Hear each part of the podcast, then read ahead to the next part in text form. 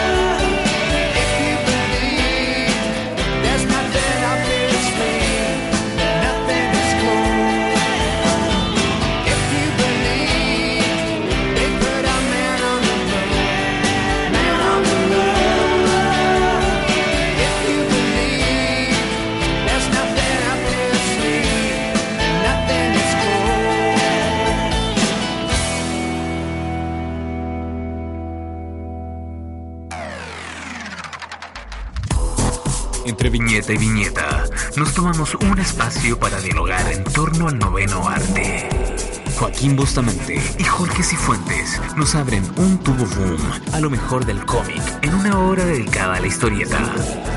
Esto es el Cuarto Mundo en radiodemente.cl.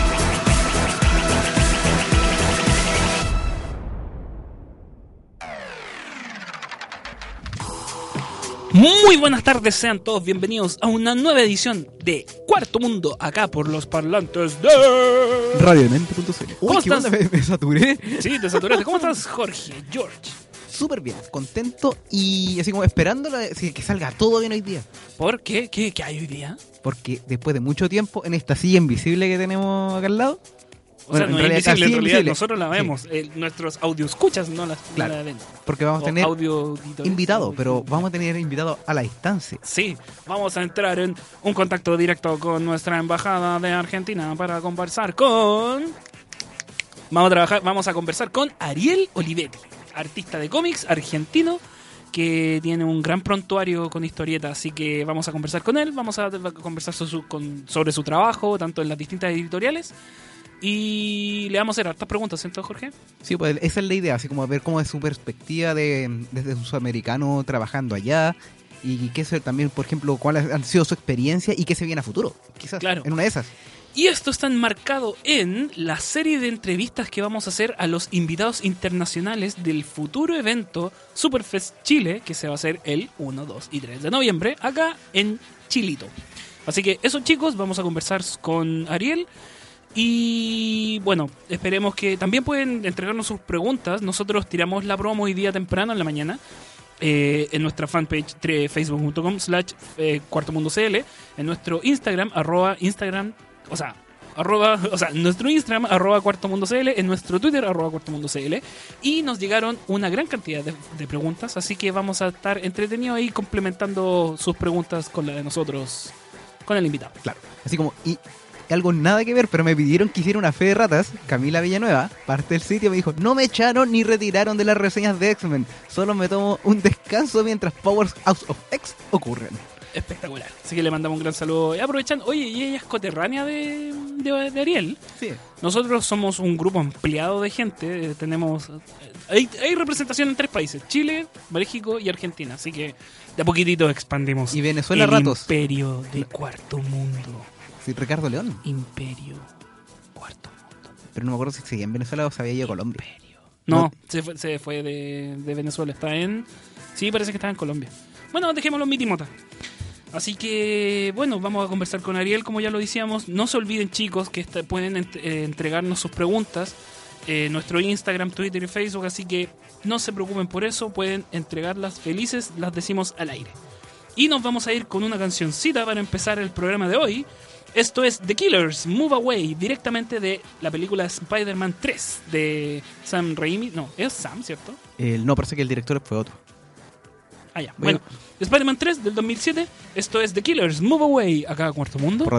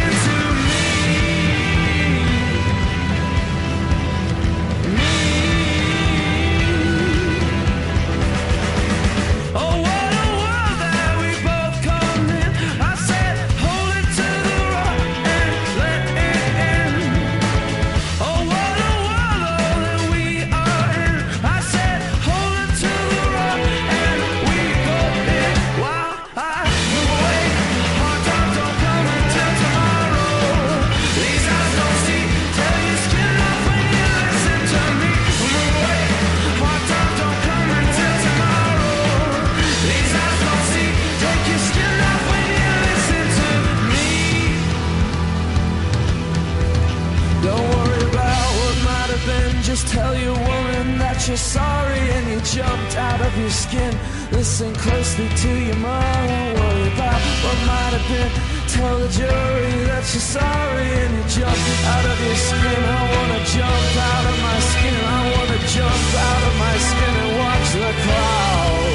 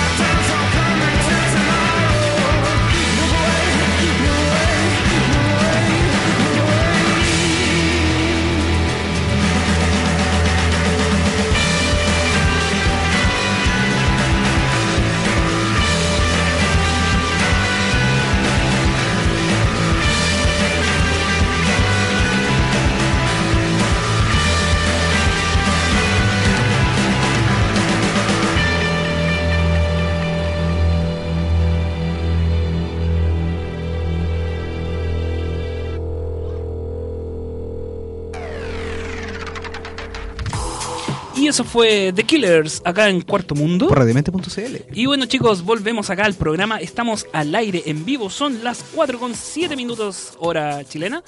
Y en estos momentos tenemos a nuestro invitado, don Ariel Olivetti, eh, nacido en Buenos Aires, dibujante de cómics, pintor y ilustrador. ¿Cómo estás Ariel? Hola, ¿qué tal? ¿Cómo están ustedes? Muy bien, muchas gracias. Bueno, desde ya agradecerte el tiempo que te diste para conversar con nosotros.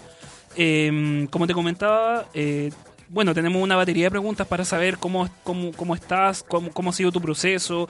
Hay, hay varias preguntas súper interesantes, pero también tenemos harta gente que nos preguntó, nos mandó preguntas tanto a nuestro Twitter, eh, Instagram y Facebook. Así que va a ser un- una jornada más o menos entretenida, así que espero que, que te agrade el, Perfecto, el- el perfecto. tema. A pesar de Eh, que no, zombie. Claro, a pesar que tuvimos un tema con los horarios, pero bueno. Le vamos a echar la culpa a zombie. Sí, le vamos a echar la culpa a nuestro, nuestro productor A jefecito, sí. Ariel, mira, yo quería partir preguntándote por tu carrera. Tú estudiaste diseño gráfico en Buenos Aires. Yo estudié, hice toda la carrera completa de diseño gráfico y publicidad, ¿Ya? eh, la cual no me sirvió para nada. no ejercí nunca. No ejercí nunca. eh, y cuando terminé la carrera ya me, me dediqué a pleno eh, a- al tema de la ilustración. Ya. que no tiene nada que ver, para el que no sabe mucho, por ahí se piensa que tiene algo que ver, como dice gráfica en el, en el nombre del título, pero no tiene absolutamente nada que ver la ilustración con el diseño gráfico. Oye, pero mm, bueno, después de eso tú empezaste... ¿y ¿Cómo fue tu primer trabajo? Porque yo por lo menos, en- nosotros nos juntamos con, con- con Jorge, que está conmigo acá, eh, cuando empezamos a hacer Jorge, el, nuestro, el co-locutor del sitio. Y eh, dentro de la información que tenemos, que tú partiste haciendo cómic independiente en la revista Fierro. ¿Partiste antes con eso o Em, te lanzaste a Fierro? No, no, en realidad si, si eh, comenzar a trabajar significa cobrar por un dibujo, en lo mío, empecé antes. Empecé de cara dura en, en una revista de barrio donde eh, pedían caricaturistas y me ofrecí para hacer una caricatura. Hice una caricatura que fue la primera y la última caricatura que hice en mi vida. No salió tan mal, salió bastante bien, pero no, no es lo mío. Eh, y gracias a esa caricatura em, conocí una persona que me conectó con la gente de Fierro. Yo tendría 21 años para esa época. Em, así que, y en la revista Fierro nunca hice historieta, hice solo ilustración. Ya. O sea, yo era, era conocido como, eh, fui conocido como ilustrador en un principio. Claro, ¿y cómo fue la forma como para pegarse el, el salto al mercado norteamericano? Porque así como está como esa disociación de como ya empezaste a hacer como tus trabajos de ilustradora acá en, en un diario en Sudamérica, cómo el camino para decir, no, ya voy a empezar a trabajar con DC y Marvel, que son como peces gordos globales eh, del cómic.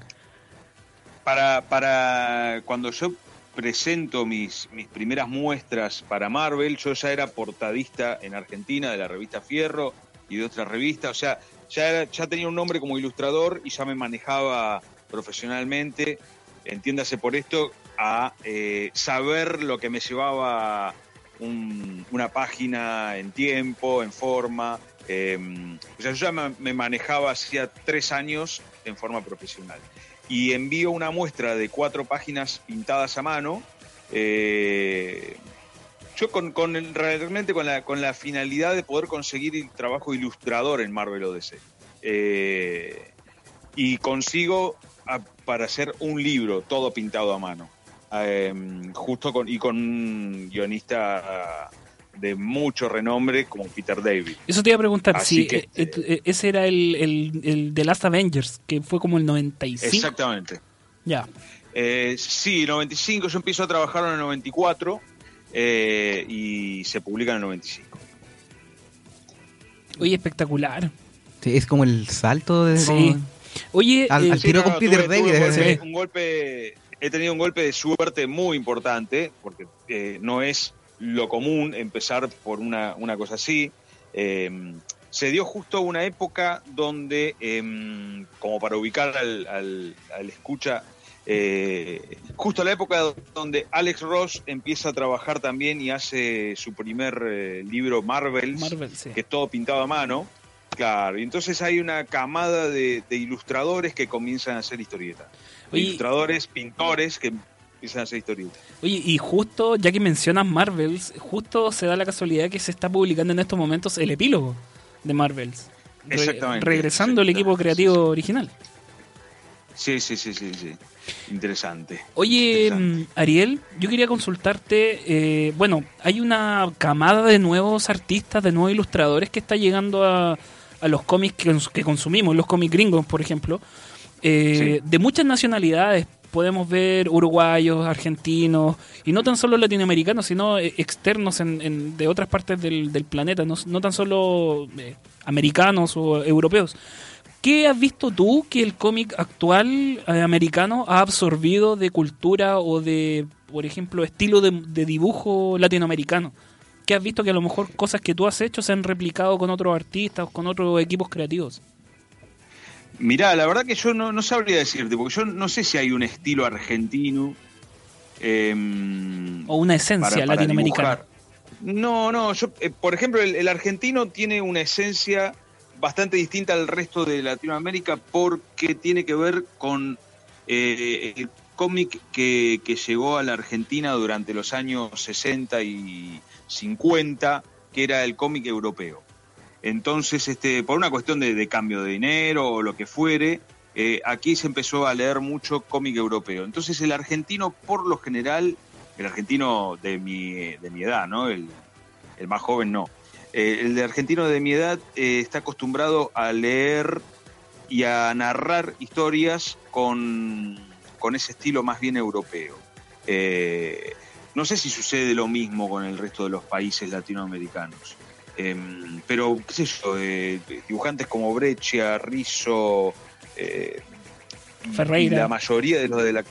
Claro, bueno, sí, la mayoría de la, de la camada nuestra eh, tiene, tiene esa forma de narrar. Em, pero la verdad que no, no, no sé si tenemos un estilo muy, muy, muy determinado. Qué interesante Eh, lo que y dices después con tú. respecto, con respecto a lo que decías vos de, de la mayoría de, de los la mayoría de países ahora que están surgiendo como nuevos en el, en el cómic americano, es sencillamente por un tema tecnológico. Eh, cuando yo comencé a trabajar para el mercado americano, era muy difícil y muy incómodo eh, poder mandar el material, que llegue en término y, y eso, y, poder tener acceso a, la- a las compañías porque era solamente por correo eh, y había que dibujar más rápido que los americanos para poder pelearle a eso. Hoy en día, vivas donde vivas, podés trabajar para el mercado americano. O para interesante. cualquier mercado, ¿va? Claro, interesante lo que dices tú, que la interconectividad a la larga es la que está ayudando a tener buenos, buenos artistas, nuevos artistas y artistas con varios orígenes. Ariel, vamos a seguir conversando contigo, pero en estos momentos tenemos que ir a un corte musical, así que vamos a escuchar Ok. Transformers Count to Ten acá en Cuarto Mundo. Por radiomente.cl.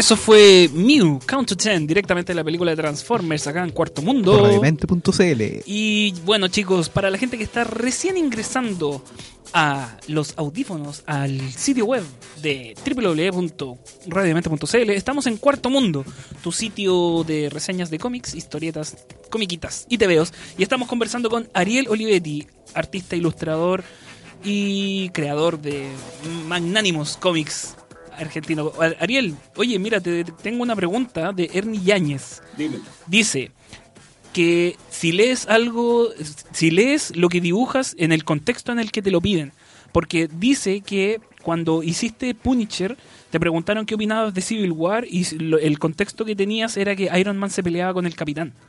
Entonces, claro, quieren saber si a veces los dibujantes les pasa que les tocan una serie o les toca un tie-in de un contexto en el que no, no tienen mayor información o no se lo entregan. No, es, la verdad es imposible. Es, es imposible, es prácticamente imposible poder leer todo lo que se está haciendo eh, en Marvel en el- o en DC en el momento que, que te dan una serie. Eh, por lo general te dan una especie de plot o resumen de lo que está sucediendo, pero no, no hay mucha posibilidad de leer todo, porque imagínate que cuando salió Civil War eran como 15 series al mismo tiempo. que Sí. Sí, de hecho. Ya mira, Así que era imposible. Cristian González, que siempre nos ha apoyado como sitio y de hecho es el organizador de la FIC, la Feria Internacional del Cómic Santiago, nos Ajá. pregunta, ¿durante estos años ha pasado algún mal momento trabajando en la industria del cómic? Ah, Me imagino que hay varios, pero algo, hay- hay algo que pudieras varios, contar. ¿Qué sé yo? Con nombres. Eh, claro. No, no, no, es que no puedo dar ejemplos por una cuestión laboral, Claro. pero sí he tenido problemas con, con guionistas que se han enfermado en la mitad de un proceso de guion, Ah, ya. con editores que no, no entregaban a tiempo el trabajo eh, o que no sabían muy bien lo que querían. Eh, he tenido contratiempos con cheques que me han robado, lo normal. O sea, eh, hablando con, con dibujantes es lo que le pasó a todos en algún momento. O sea, por lo menos nos deja tranquilos que el- o sea, las dificultades que has tenido con guionistas no ha sido un tema ya de, de choques personales, sino que han sido terceros o enfermedades. Eventualidades, Ya con- más claro, eventualidades. Sí. Ya con el editor es un poco más complicado que se demoren en Con el editor entregar. es más complicado. Me, me ha pasado en una editorial que no es de las grandes, pero que en su momento tuvo renombre, que no me pagaron. Y que abiertamente me dijeron, sabemos que sos sudaca y no vas a tener, no nos vas a poder hacer juicio y no me pagaron eh, directamente por eso. Y tenían razón. La, hecho- la editorial. les iba a poder juicio, De hecho- poder. De hecho, justamente quería complementar la pregunta con una que nos, di- nos hace Dani Jiménez, que es un artista también nacional, y que si podíamos preguntarte sobre la vez que estuviste trabajando gratis para un editor que era indie antes que trabajaba con Billsley y después él no quiso hacer el, él no quiso cancelar y tú, tú tuviste que quedarte así porque el tema era contratar a un abogado y entrar en un juicio y salía ¿Con mucho quién? más. Perdóname, que no, no, no entendí. Lo que pasa es que nos pidieron complementar la pregunta con algo que tú acabas de mencionar, que es el tema de eso, que Sí. entrar a un juicio resultaba mucho más que, que el tema que te cancelaran lo que te debían. Sí, exactamente, exactamente. Oye, y bueno, Edgar Fatori, que también es un artista chileno, eh, nos visita harta gente que es, naci- que es artista trabajadora acá Claro, parte de- del equipo creativo de La Plaga. de La Plaga, le mandamos un gran saludo. Ah, bueno, bueno. Pregunta que cuáles son tus claves para realizar una portada. ¿Es un proceso mental o tiendes a trazar imágenes icónicas antes de, de, de ya Mira, sentarte a por lo general, por lo general tengo el, el proceso mío.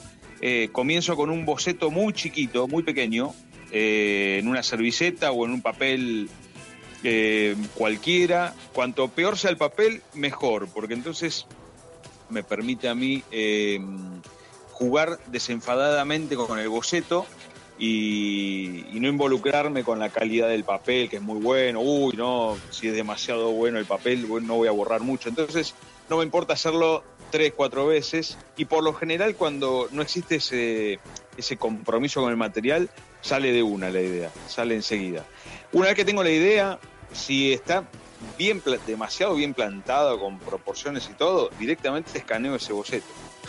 Canela En la servilleta. servilleta. Reformo- Exactamente, exactamente. Y, y reformo, reformo apenas, porque por lo general es eso, cuando, cuando hay un desenfado con el dibujo y lo hago en forma lúdica, eh, sale bien. sale lindo, sale bien. Es como una Eh, libertad, por así decirlo. Una, una, un, un sentimiento de libertad al momento de. Cuando me pongo a dibujar en el papel grande, ¿Ya? eh, en el papel original, y ahí ya me tengo que poner a borrar o empiezo con, con otro respeto. Ya. Y el respeto es enemigo de la, de la creación.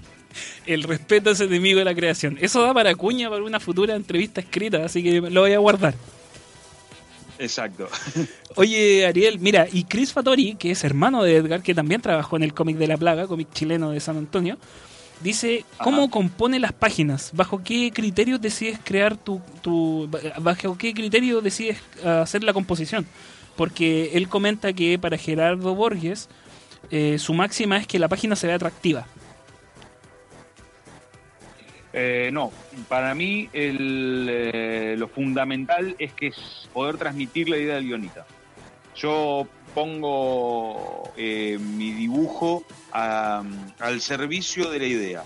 Eh, a veces eh, tengo muchas ganas por ahí de dibujar un splash o, o de, de dibujar al personaje principal en una pose determinada y me lo tengo que guardar porque si la idea es otra, la que quiere transmitir el guionista, para mí, cuando uno lee una historieta, tiene que ser fundamental la idea del guionista. Qué espectacular. Eh, Un buen jugador en equipo. Sí, Ariel. sí, juega bien en equipo, muy bien, Ariel. me- Se, se habla muy bien de ti como persona y como cuando artista. es una ilustración- cuando es una ilustración, ya no, porque ahí, ahí sí me estoy luciendo yo. Claro. Pero en la historieta, la idea del- de la historia es está antes que el ilustrador. Muy bien. Oye, Ariel, bueno, tú sabes, tenemos que hacer un bloque, un bloque musical, así que nos vamos a ir con otra canción para poder eh, descansar un ratito de lo que es la entrevista que estamos realizando a Ariel Olivetti, uno de los invitados que va a venir a Superfest Chile 1 y 2 de noviembre. Y nos vamos a ir con también una canción de Transformers del soundtrack. Esto es Smashing Pumpkins, Doomsday Clock, Como el cómic. que no ha llegado todavía, que no ha terminado. Diablos. Acá en Cuarto Mundo. Por radiamente.cl.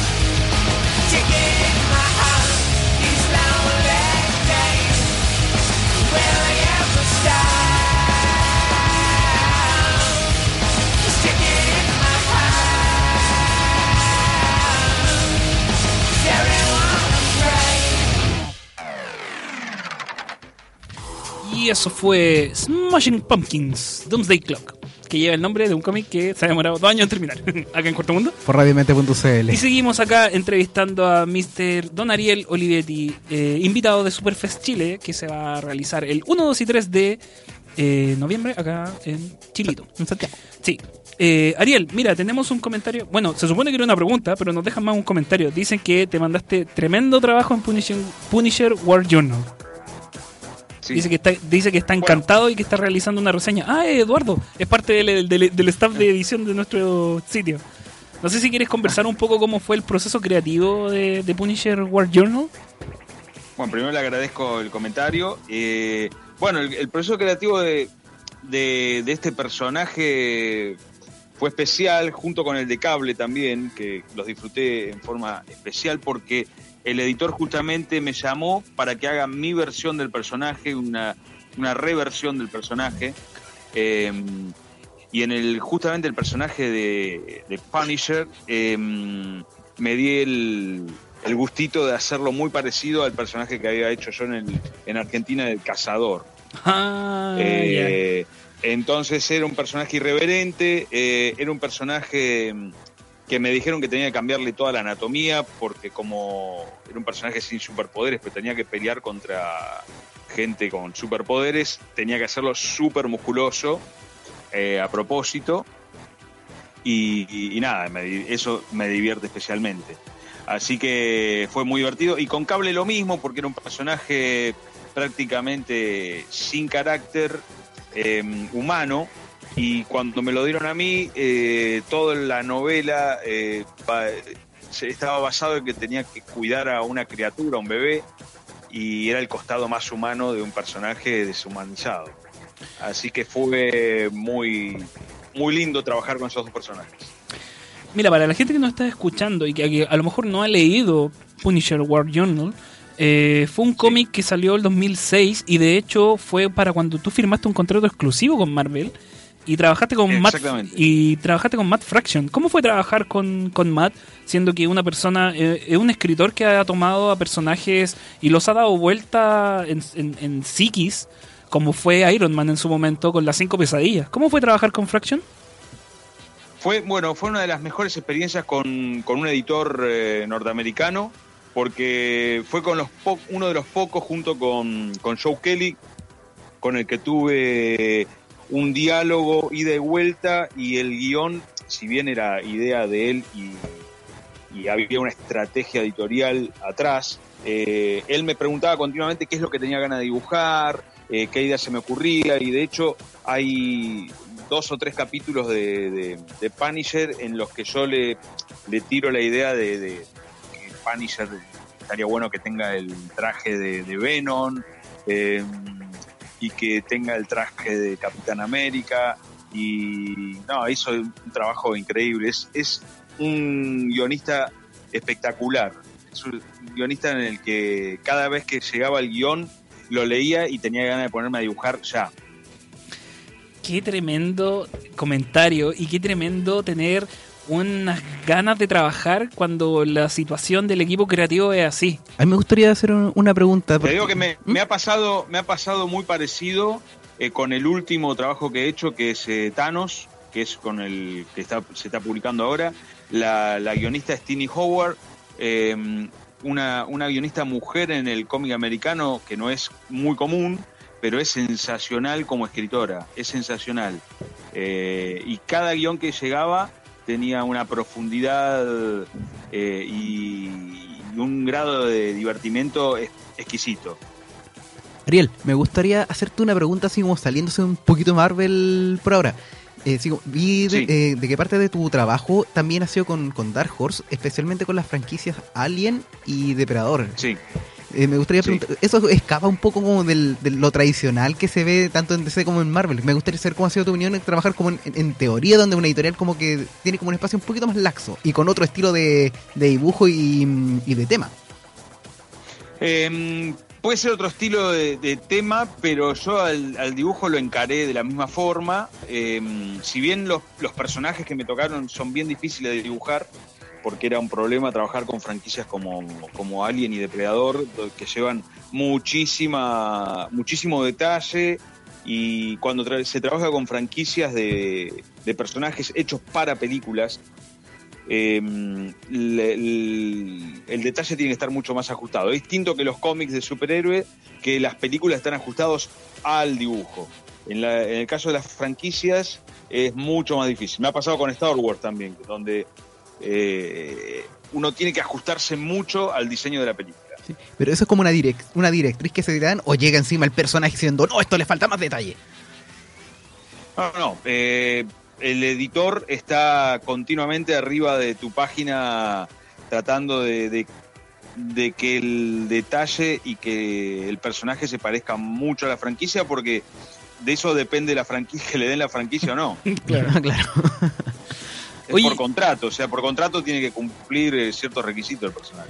Claro, oye, yo quería consultarte cómo fue volver a trabajar con Joe Kelly en el 2005 para El Fantasma del Espacio. O sea, es una pregunta de dos partes. ¿Cómo fue volver a trabajar con Joe Kelly cuando la última vez que habías trabajado con él fue para Marvel con Daredevil, si mal no me equivoco? Y la segunda parte es cómo fue dibujar al Fantasma del Espacio, que yo encuentro que es un tremendo personaje de Hanna-Barbera. Bueno, eh, trabajar con, con Joe Kelly fue un placer porque era, es muy parecido a lo de Frankton, eh, lo que me pasó con él. Eh, es un guionista increíble y con una capacidad de, de inventiva y de diversión insuperable. Eh, y también me pasó algo parecido porque, mm, si bien con Daredevil, no, porque me dieron un guion ya establecido, con lo del Fantasma del Espacio habíamos llegado a un punto en, en DC Comics que me dieron a elegir qué personaje quería dibujar yo. Eh, y yo vi que tenían la franquicia del Fantasma del Espacio, porque lo estaban sacando en la televisión, y les pedí el Fantasma del Espacio y nada, dijeron que sí, me asombré. Y, y bueno, y con Joe, y Joe Kelly inventó todo lo que es el Génesis, que no, no se había escrito nada del personaje. Eh, y trabajamos también muy. Él escribió un guion pensando en lo que me gustaba dibujar a mí. Qué tremendo trabajar así. Oye, ¿y el crossover con el con Green Lantern también se dio, no? Eh, ese crossover no, ya vino. Eso fue medio un. Sí, sí, sí, eso es bastante más Sí, nuevo. como el- eh, hace como Eh, dos años, un año. Exactamente, exactamente. Muy divertido, muy divertido porque aparte son dos personajes que tienen mucho que ver. Eh, y nada, fue muy divertido hacerlo, pero, pero hacer el génesis del fantasma fue como mucho más interesante. Bueno, Ariel, eh, bueno, nos comunicaste que la entrevista podía ser un poco más ajustada a los tiempos, así que queríamos agradecerte tu tiempo, que te hayas dado el, el- tiempo de hablar con nosotros, hablar de tu trabajo y hablar de tu carrera. Y bueno, invitarte, mencionar para la gente que quizás recién se está metiendo a radiodemente.cl a escuchar el programa Cuarto Mundo, que Ariel es uno de los, es, o sea, es el primer invitado de una serie de entrevistas que vamos a hacer con todos los invitados al evento Superfest Chile, que se va a realizar el 1, 2 y 3 de noviembre. Así que, Ariel, te dejo el micrófono para que converses, des un mensaje y agradezcas, oye, invites a la gente a que te vaya a ver a Estación Mapocho el 1, 2 y 3 de noviembre. Perfecto. Bueno, es mi segunda oportunidad en, en Mapocho. Fui la primera vez con, con otro evento similar, eh, pero otra organización. Pero siempre es un placer eh, volver a Chile porque se come riquísimo, se toma riquísimo, la gente es espectacular. Y tengo muchísimos amigos, en, sobre todo en Santiago. Eh, así que siempre es un placer volver. Yo cada dos años por lo menos me doy una vueltita por allá. Eh, y va a ser un placer y sé que este evento en especial viene con todo.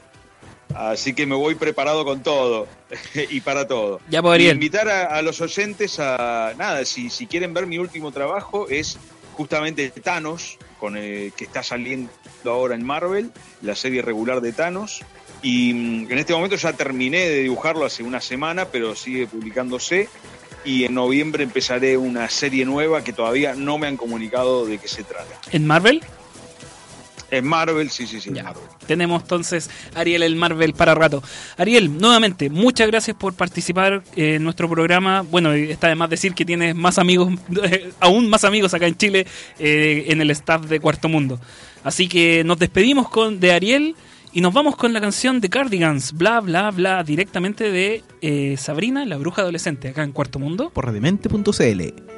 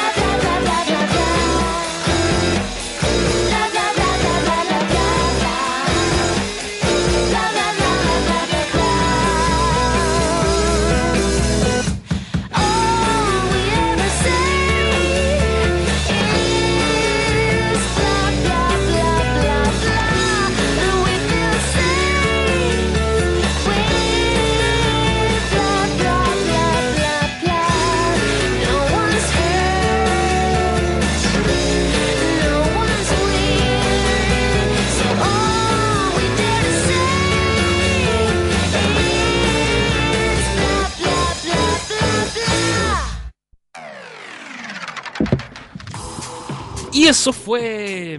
Bla, bla, bla. bla, bla. Yo me acuerdo que había un programa chileno que, que se llamaba Bla, bla, bla. Y cuando hacían las promos, lo presentábamos así. Era como.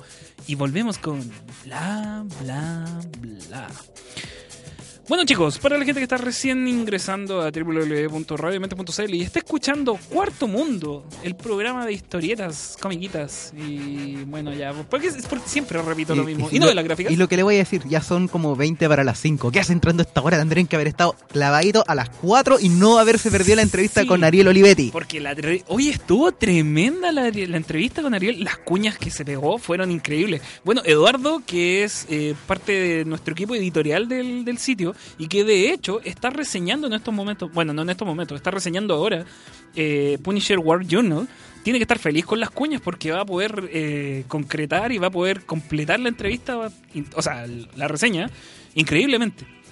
Así que mm, eso, pues, bueno, la, para la gente que se perdió la entrevista y que a lo mejor quiere repetírsela, eh, tenemos repetición del programa. Pueden escuchar el programa. ¿Cuándo son las repeticiones, Jorge? Las repeticiones son el día domingo a las 3 ¿eh? No, 4, 3, 3, 4. Y el lunes a las 6. Yes. Y después de eso, en ese mismo lunes, en ese mismo instante, quedan en formato podcast para que nos puedan escuchar cuantas veces quieran. Eh, pueden escucharnos en la radio, en el programa de, de Radio Demente, o sea, en, la sitio, en el sitio web de Radio Demente. Pueden escucharnos en, en iTunes y en Spotify. Y bueno, como nos queda un bloque, lamentablemente Ariel tenía que hacer, nos contó que estaba muy corto de tiempo, así Y que tenía pero- que ir al supermercado. entre otras cosas. Pero Se bueno, acabó la leche.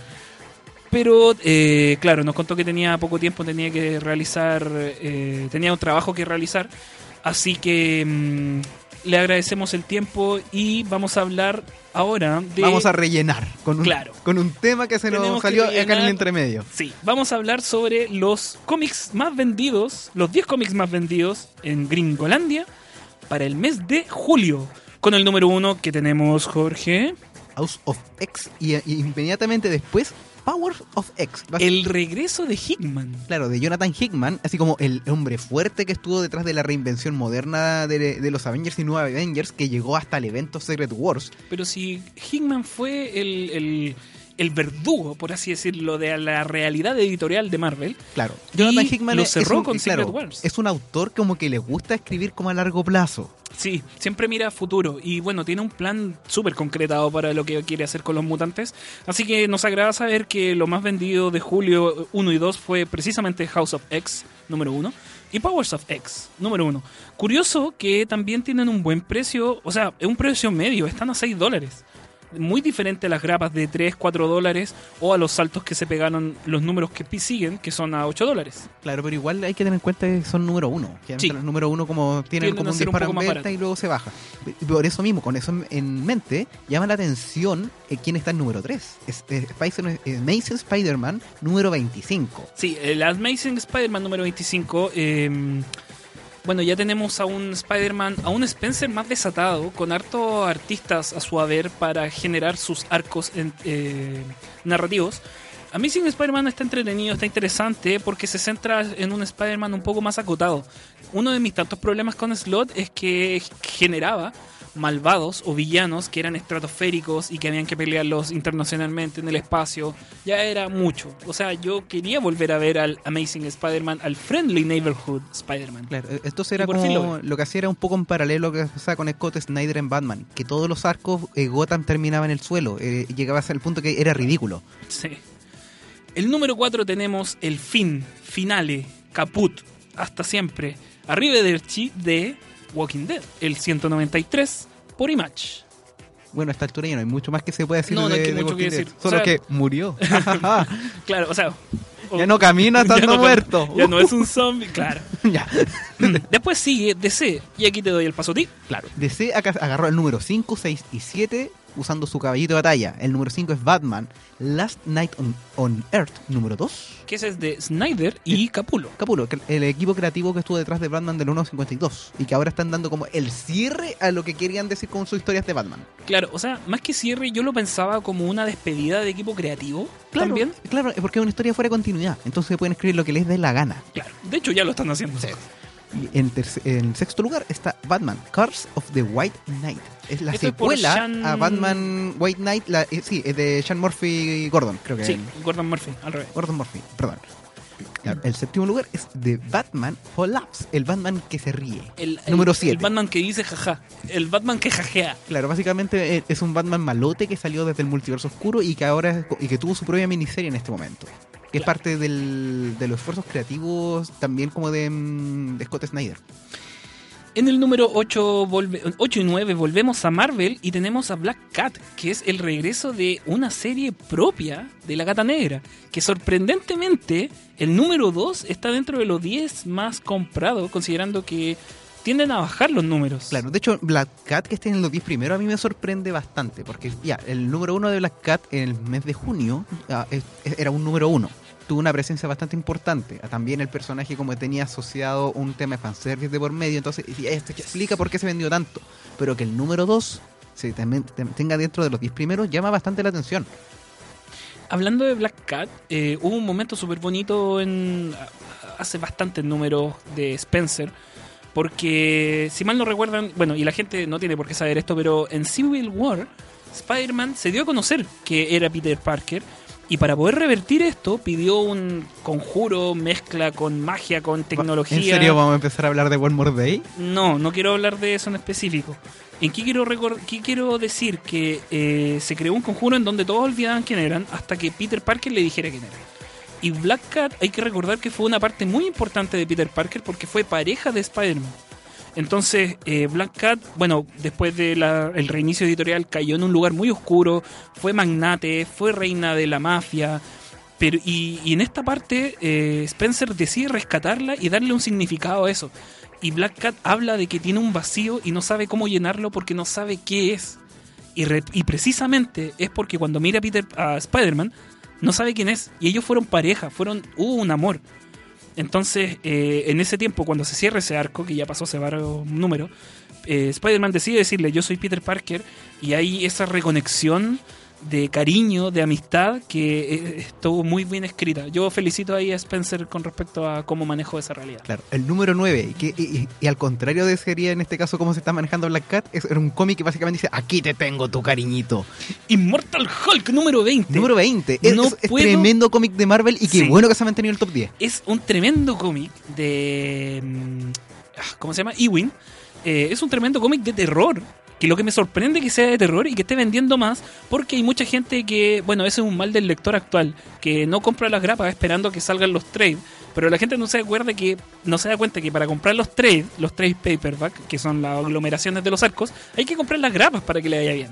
Entonces estamos felices por lo menos que Hulk tenga una buena venta y esto nos permite cerrar bien y feliz. Falta- esta- Claro, no, falta un número más. Ah, pero es Batman. Sí, es Batman número 74, aparte del round de Tom King, el cual hay gente que le gusta y yo estoy dentro del campo de la gente que no le gusta.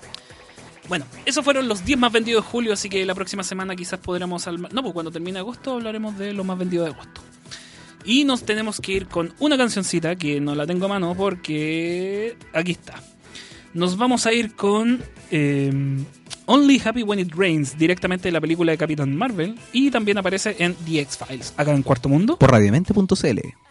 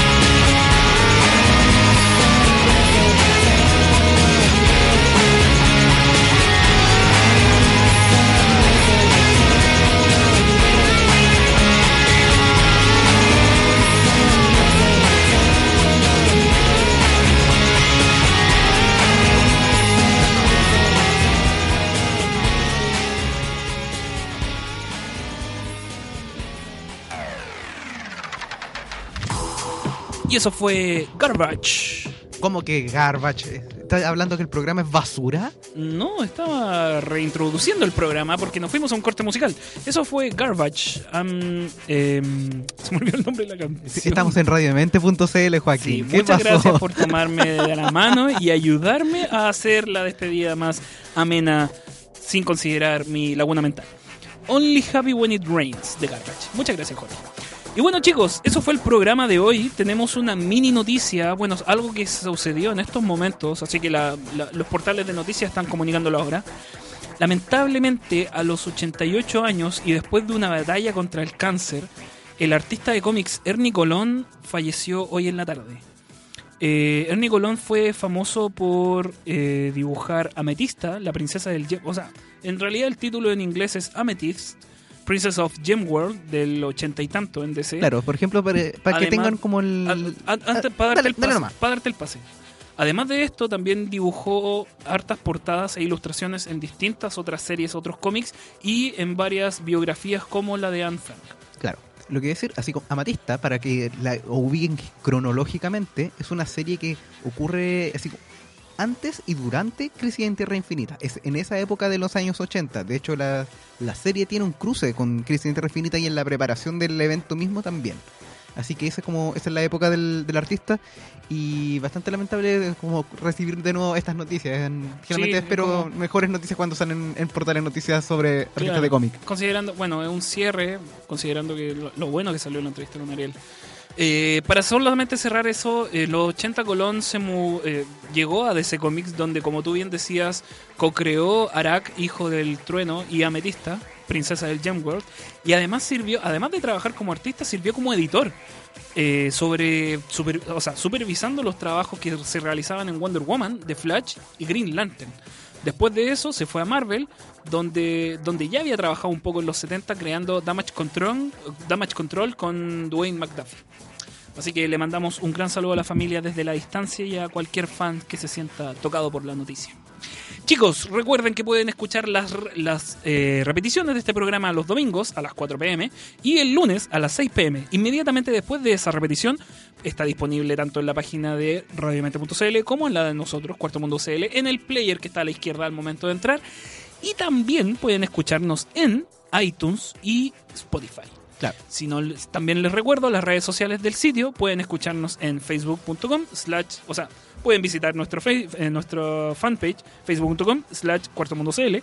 Además nuestro Instagram, arroba cuartomundocl. Y nuestro Twitter, cuartomundocl, arroba cuartomundocl. También pueden visitar las redes de radiomente.cl buscándola como arroba radiodemente.cl en Instagram, Facebook, Twitter, ebooks y Tanin. Y también pueden visitar la misma página de, eh, de mm, Radio Demente para ver el resto de programas del catálogo de la radio. Yes.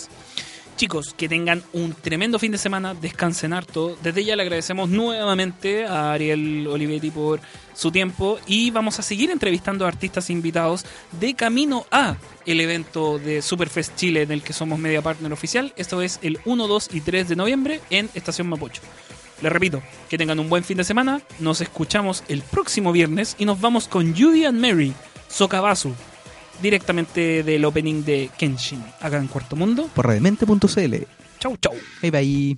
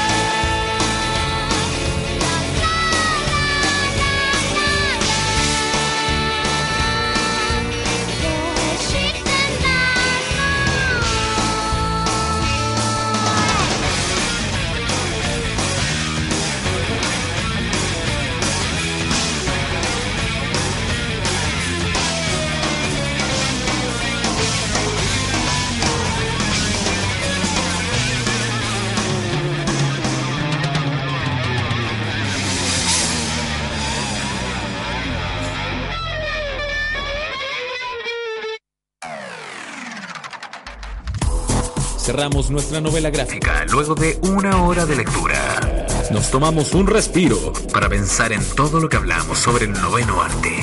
La próxima semana volveremos a encontrarnos con Joaquín Bustamante y Jorge Cifuentes en las puertas del Turbo Boom. Esto fue Cuarto Mundo en radiomente.cl.